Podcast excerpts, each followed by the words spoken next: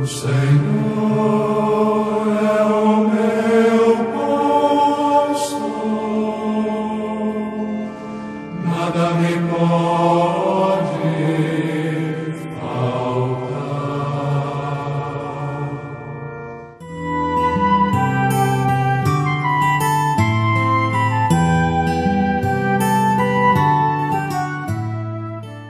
Meus queridos, minhas queridas, aqui estou eu de volta, Padre Tony Batista, procurando fazer pontes de encontro com você.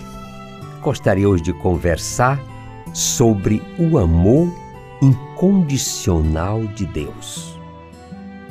João, no seu Evangelho, nos diz: Deus amou tanto o mundo que deu seu Filho unigênito para que não morra e que nele crê tenha a vida eterna.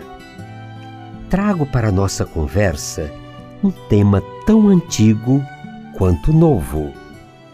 Muitas vezes já conversamos sobre este assunto e vamos conversar muitas vezes mais.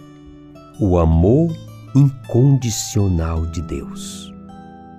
Deus nos ama pessoalmente porque é nosso Pai e também nossa mãe. Mas agora diz Javé, aquele que te criou, ó Jacó, aquele que te formou, ó Israel, não temas, porque eu te resgatei. Chamei-te pelo teu nome, tu és meu. É o que diz Jeremias no capítulo 43, versículo 1. Eu te amei com amor eterno, como Deus nos fala por Jeremias. Deus ama todas as pessoas, mas também Ele ama a cada um de nós de maneira pessoal, como cada um necessita ser amado. Se você fosse o único habitante de todo o universo, Deus não poderia amá-lo mais do que o ama porque Ele já o ama com todo o seu amor. Deus não nos ama pelo que nós fazemos, mas pelo que Ele é. Como um pai é compassivo com seus filhos, Deus é compassivo com aqueles que o temem, que nos diz o Salmo 103. Deus nos ama incondicionalmente, porque Deus é amor expressão de São João. Por acaso uma mulher vai se esquecer da sua criancinha de peito?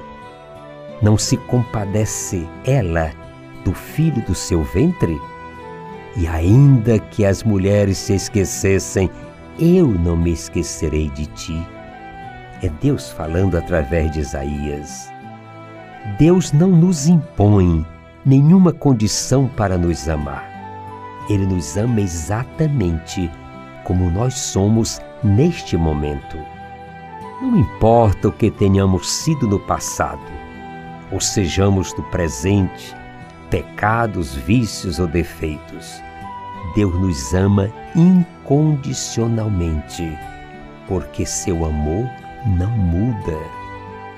Os nossos fracassos, problemas e até nossos pecados são agora uma oportunidade para experimentarmos o amor de Deus, porque Ele sempre é fiel. Deus que é todo-poderoso e que faz tudo o que quer com sua força e onipotência, há algo que não pode fazer: deixar de nos amar. Deus sempre nos ama, não importam as dificuldades ou mudanças. Olha o que ele nos diz por Isaías: os montes podem mudar de lugar e as colinas podem abalar-se, mas o meu amor não mudará.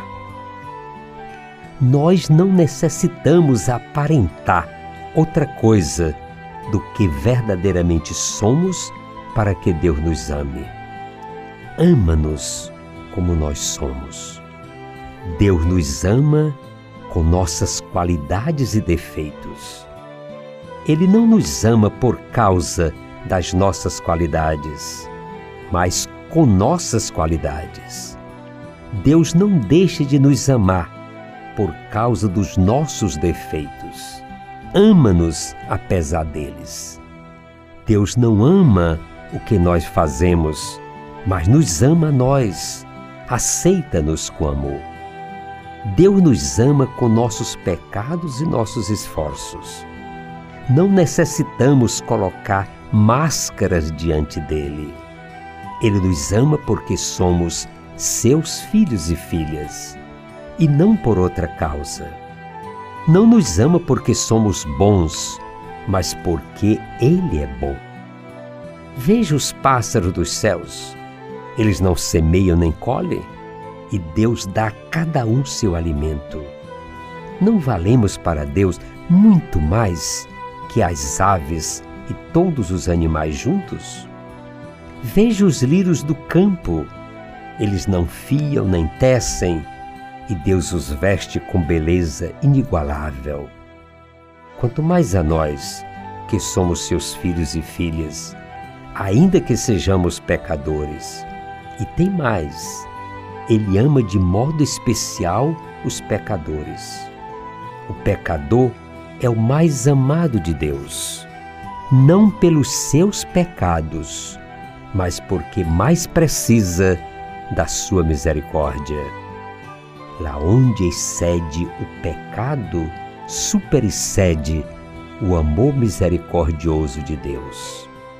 Quem é mais pecador é que mais pode experimentar perdão, gozo e esperança, porque é o mais necessitado. Deus nos ama, amados e amadas, gratuitamente. Não nos obriga a amá-lo, mas pede-nos que nos deixemos amar por Ele. Quanto a nós, precisamos nos educar para responder o amor de Deus. Amados e amadas, eu sou gratidão pela sua acolhida. Sigamos em frente Caminhar é preciso.